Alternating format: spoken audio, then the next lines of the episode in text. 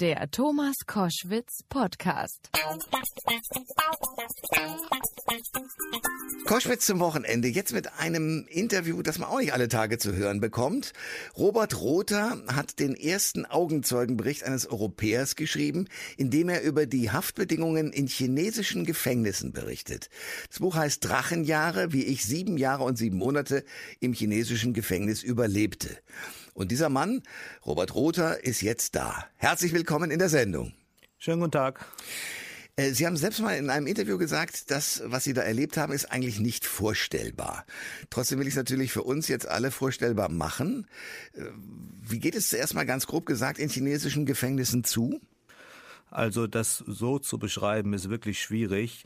Man kurz, man muss es so sagen, man ist auf einer kleinen Zelle mit 18 Leuten drin. Es gibt keine, keine Privatsphäre. Die Toiletten oder die Scheißluken sind im Zimmer drin. Man mhm. isst dort, man wäscht sich dort. Man hat kein Einzelbett, man schläft mit mehreren Leuten zusammen auf einer Holzpritsche. Und dazu kommt natürlich jeden Tag die Zwangsarbeit. Ähm, mindestens neun Stunden im chinesischen äh, Gefängnis, in der Fabrik muss man arbeiten.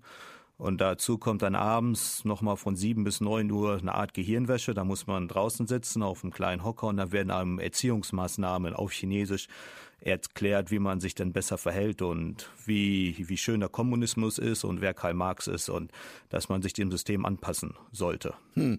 Wie, wie groß ist so ein Raum in Quadratmetern? Ungefähr 19 Quadratmeter waren das, ja. Ach, und da sind 18 Menschen drin? Genau, 18 Menschen gestapelt. Äh, äh, was sind das für Menschen? Also welche, welche äh, Strafen haben die zu durchleiden? Weil sie, was haben diese Leute gemacht? Kommt man da ins Gespräch miteinander? Ja klar, wenn man so dicht beieinander hockt, wahrscheinlich, oder? Klar, man kommt gezwungenermaßen ins Gespräch, man hat keine Wahl.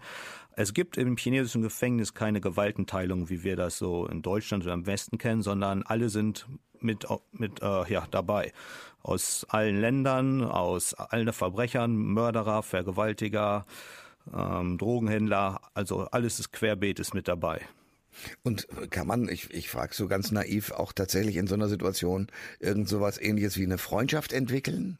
Ja, das auf jeden Fall. Ich habe sehr äh, nette Menschen kennengelernt und war mit vielen, also bis zu sechs Jahren, äh, ununterbrochen zusammen, gerade aus Palästinenser, Palästi äh, Palästina zum Beispiel, aus Afrika sehr viele, Nigeria, ähm, Pakistan. Also man hat sehr gute Freunde und Nette gefunden. Natürlich muss man aufpassen, mit wem man sich ähm, ja, zusammen ja, zusammengeht, aber es gehört dazu, es gehört zum Überleben dazu. Man kann sich nicht einfach so isolieren, sondern man muss sich anpa äh, anpassen und das Beste aus der Situation machen.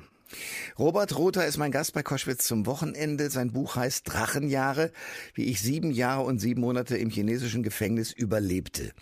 Wir reden gerade oder haben jetzt gerade gehört, wie das in so einer Gefängniszelle zugeht. Extrem eng und äh, ja eigentlich fast schon bis ans Unappetitliche grenzend, weil man ja alles, die gesamte Intimsphäre sozusagen voreinander durchführt führen muss. Ähm, wir müssen allerdings ein bisschen erklären, wie Sie in dieses Gefängnis geraten sind. Sie sind, bevor Sie verhaftet wurden, haben Sie im Grunde genommen, wenn ich so sagen darf, ein Leben in Saus und Braus geführt. Sie haben mit Investments gedealt, sind Ferrari gefahren, hatten im Prinzip keine Sorgen. Der Vorwurf für Ihre Verhaftung lautete dann Betrug. Warum konnte man Sie so lange inhaftieren, wo Sie doch unschuldig waren? Also man muss ganz klar sagen, das äh, chinesische Rechtssystem kann man nicht aus der Sichtweise eines Westlers sehen. Also in China ist das alles etwas anders. Man ist der Willkür der Regierung ausgeliefert. Und wenn man verhaftet wird, dann sind ja 99,9 Prozent der Leute werden schon verurteilt und gehen ins Gefängnis. Also es gibt keine faire, ja, faire, fairen Weg, um sich verteidigen zu können. Also ich wollte, wie gesagt, meine Unschuld beweisen, aber wenn das Rechtssystem es einem nicht zulässt und man keine, keine äh, Zeit hat, sich wirklich hier auszudrücken und zu verteidigen, dann ist man chancenlos, man ist ausgeliefert. Also Sie haben keinen Verteidiger gekriegt, keinen Prozess, wo Sie in Ruhe erklären konnten, äh, was Ihnen vorgeworfen wird, stimmt nicht oder ist in den Teilen vielleicht richtig oder, oder das ging alles nicht? Nein, doch, ich hatte einen Anwalt. Nur zum Beispiel im chinesischen Rechtssystem wurde ich die ersten 13 Monate in Untersuchungshaft gesteckt und da durfte mein Anwalt auch nicht in die Unterlagen eingucken. Das ist verboten laut des chinesischen Rechtsstaates. Und als der Fall dann weitergegangen ist in die Staats, äh, zum Staatsanwalt, dort hatte mein Anwalt dann das erste Mal, konnte er wirklich äh, in die Dokumente reingucken. Aber dann hat man nur ein paar Monate Vorbereitungszeit, bis es vor Gericht geht. Und im Gerichtssaal, da ist es einfach nur eine Show. Es ist eine Farce. Man geht dorthin, es wird etwas vorgelesen, vorgetragen und dann hat sich das wieder und dann geht's wieder zurück. Was war denn der Vorwurf, äh, den man Ihnen äh, sozusagen äh, vorgetragen hat oder was hat man Ihnen vorgeworfen? Also die Anklageschrift äh, hieß Vertragsbetrug in Höhe von 360 Millionen RMB. Verurteilt bin ich dann zu ähm, Vertragsbetrug in Höhe von umgerechnet ca. 21 Millionen US-Dollar. Habe dafür acht Jahre erhalten und eine Geldstrafe von 1,2 Millionen RMB. Und diese, ja, diese Zeit musste ich dann absetzen.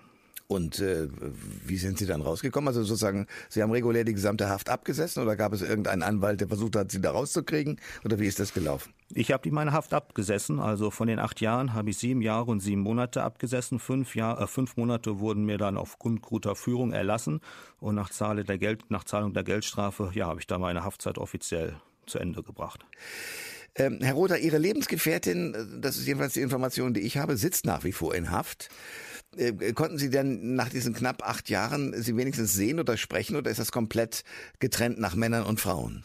Nein, das ist komplett getrennt. Das ist meine Geschäftspartnerin, die Angelina, die sitzt noch im Gefängnis, sie hat lebenslange Haft bekommen. Warum denn lebenslang? Ähm, ja, weil sie Chinesin ist und weil ja sozusagen die Polizei an ihren Status äh, ja, Statussymbol setzen wollte. Und hm. da hat sie lebenslang bekommen und ich wurde dann ja habe eine geringe Strafe bekommen, weil ich äh, als Anhängsel sozusagen verurteilt worden bin. Und nicht, wir haben keinen Kontakt, also das ist alles untersagt. Man darf im chinesischen Gefängnis nur sehr, sehr begrenzt mit seinen Familienangehörigen sprechen. Also so maximal fünf Brutto-Telefonminuten im Monat, wenn man sich denn gut verhält. Ansonsten haben, mit Außenstehenden kann man überhaupt nicht kommunizieren. Das wird systematisch geblockt. Erklären Sie mir eines. Sie sind, also ich vermute mal, wenn Sie so lange in China waren und dort ja dann auch offenbar Geschäfte geführt haben, ähm, dass Sie fließend Chinesisch können, oder? Nicht fließend, aber ich komme ich komm über die Runden. Okay. Ja. Und ähm, wie sind Sie überhaupt in diese Situation geraten, doch eigentlich ein dann doch ganz angesehener Geschäftsmann zu sein, wenn Sie da Ferrari gefahren sind und ein ordentliches Leben hatten? Wie, wie ist Ihnen das gelungen? Ähm, zum einen muss man sich äh, relativ schnell der chinesischen Kultur anpassen. Ich kann nicht als Deutscher nach China kommen und mit meiner deutschen Denkweise den Chinesen erklären, wie man Geschäfte machen muss, sondern ich muss mich anpassen und muss von den Menschen lernen, gucken, wie das Leben in China funktioniert, wie die Kultur ist, wie die Menschen sich verhalten. Und wenn man dann sich dieser Sache anpasst, dann kann man erfolgreich werden in China. Oder ich denke mal, es ist in jedem anderen Land so. Man muss gucken, wie die Sachen vor Ort funktionieren und das versuchen, bestmöglich umzusetzen. Und was hat Sie an China gereizt und mit was waren Sie denn erfolgreich? Also ich bin 2004 nach, ähm, das erste Mal war ich da in Shanghai und diese, diese Weltmetropole damals hat mich fasziniert, wie schnell alles vonstatten geht, ähm, die Menschen, also die Stadt schläft nie man ist immer Action und was man im Kopf hat, also die Ideen kann man auch relativ schnell umsetzen. Da gab es nicht diese große Bürokratie, wie es in Deutschland kennen, sondern wirklich, ich möchte etwas tun und ich habe die Möglichkeit, etwas zu machen. Und das hat mich von Anfang an sehr fasziniert. Und ähm was war das Geschäft, mit dem Sie dann sozusagen so erfolgreich wurden in China? Also es ging äh, im Investmentbereich waren wir tätig. Ich habe äh, wir haben im Prinzip damals, als die Finanzkrise kam, eine Art äh, Bank aufgebaut. Äh, es nennt sich in China sind die Gesetzeslage äh, anders als bei uns in Deutschland. Und man darf zum Beispiel Geld nicht einfach rein und raus schicken ins Land. Da muss man für gewisse Kriterien erfüllen. Und zu Zeiten der Wirtschaftskrise wurde ja die Liquidität sozusagen gestoppt von der chinesischen Regierung, weil sie Angst hatten, dass die Leute ihr Geld aus dem Land abziehen und damit es ja zu Liquiditätsproblemen kommt.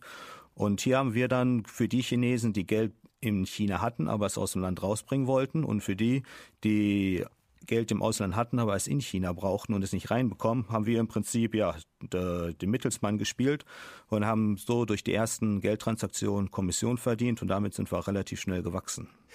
Wir haben schon darüber gesprochen, dass Sie da auf engstem Raum äh, mit äh, unfassbar vielen Menschen, die ebenfalls verurteilt waren, zusammenleben mussten, dass äh, die Toilette und alles eigentlich, äh, Waschen und so weiter, äh, nur voreinander ging. Also Privatsphäre war nicht dran zu denken. Was hat das mit Ihnen gemacht?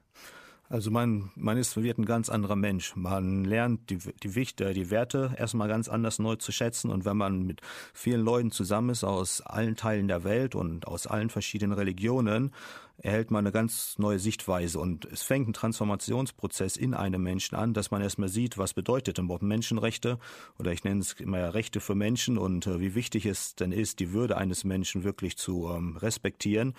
Und egal wer vor einem ist, egal welche Person das ist, welche Religion er zugehörig ist, woher er kommt, aus welchen Verhältnissen.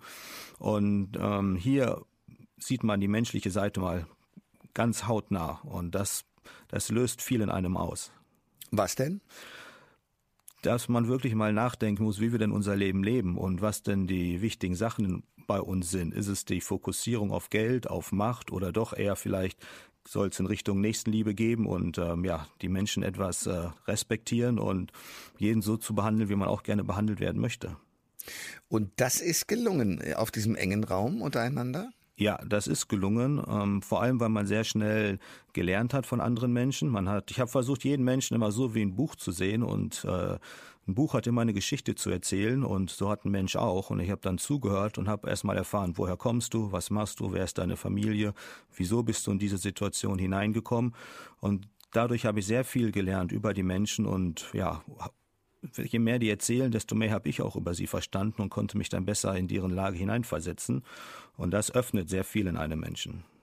Apropos Buch, also man kann normalerweise, wenn man ein bisschen frei hat, sich hinsetzen und ein Buch lesen. Ähm, das vermutlich ist dort nicht so möglich gewesen, aber Sie haben vermutlich doch sehr viel über Ihr eigenes Leben nachgedacht. Was ist da rausgekommen? Selbstverständlich, genau. Es ging, geht da um die Wertestellung. Was ist denn jetzt ähm, wichtig im Leben und wie kann man mit anderen Menschen umgehen? Und da habe ich für mich sehr viel neu entdeckt, gerade Begriffe wie Freundschaft, Loyalität, Familie. Das sind ganz andere äh, Wertschätzungen jetzt, wie sie noch vor, ja, vor 10 oder 15 Jahren waren. Also würden Sie sagen, Ferrari ist gar nicht wichtig?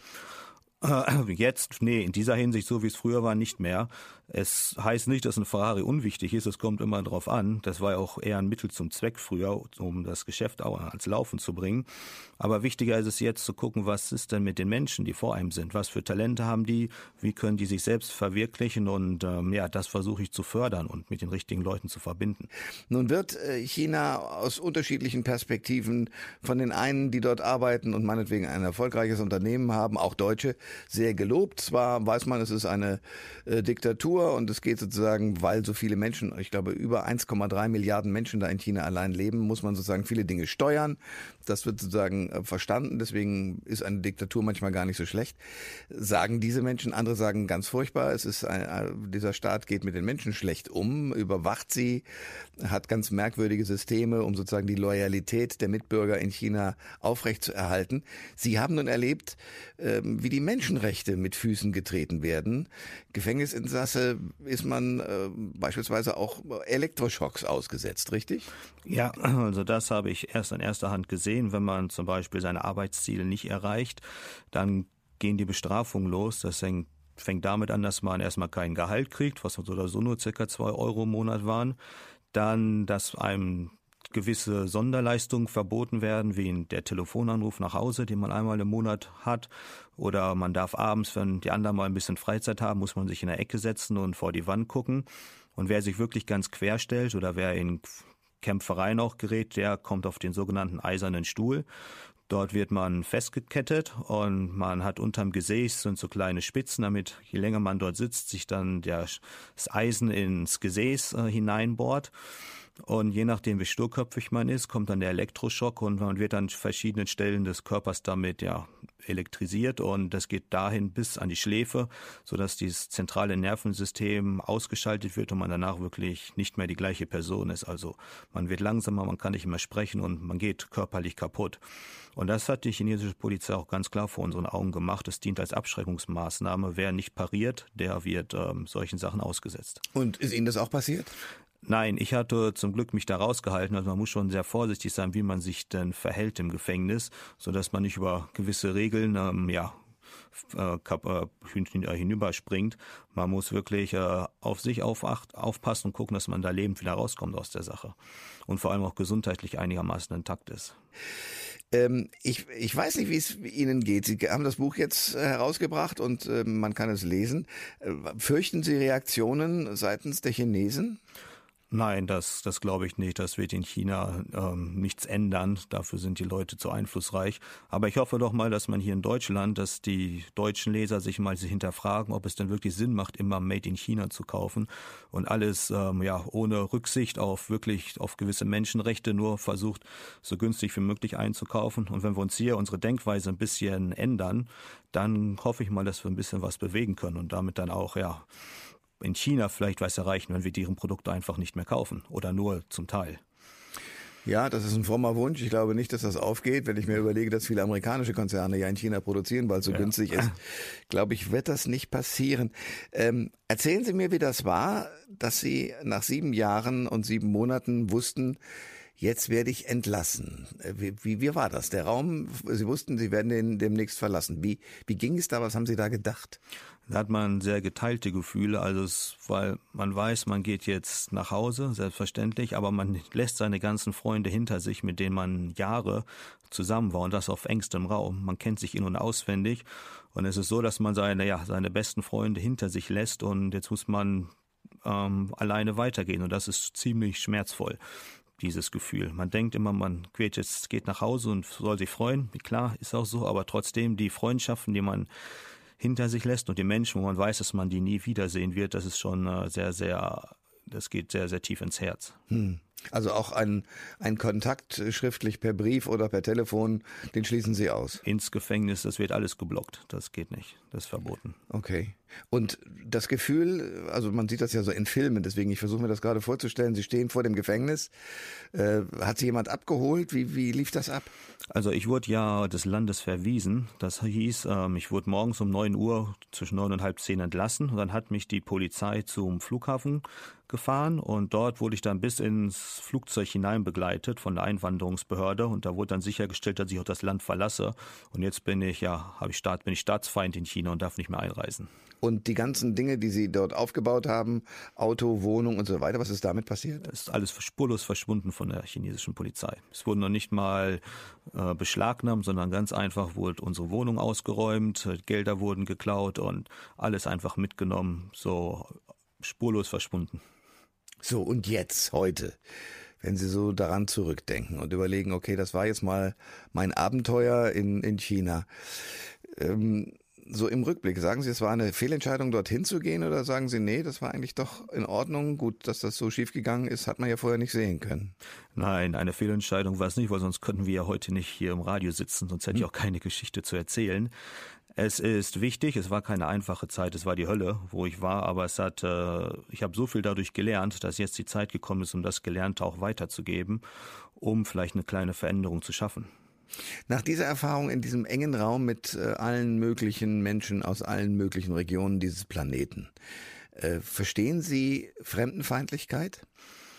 Ich denke mal, das hat etwas mit großer Ignoranz zu tun und einfach die Unwissenheit von, wo die Menschen überhaupt herkommen. Und ich kann sagen, ich habe mit Muslimen, Christen, Buddhisten, Taoisten, mit Schwarzen, Weißen, Gelben, mit allen Menschen zusammengelebt und im Endeffekt kochen wir alle nur mit Masse, kochen wir alle nur mit Wasser und alle sind nur Menschen mit den gleichen Gefühlen und gleichen Emotionen und ähm, das sollte man sich mal vor Augen halten.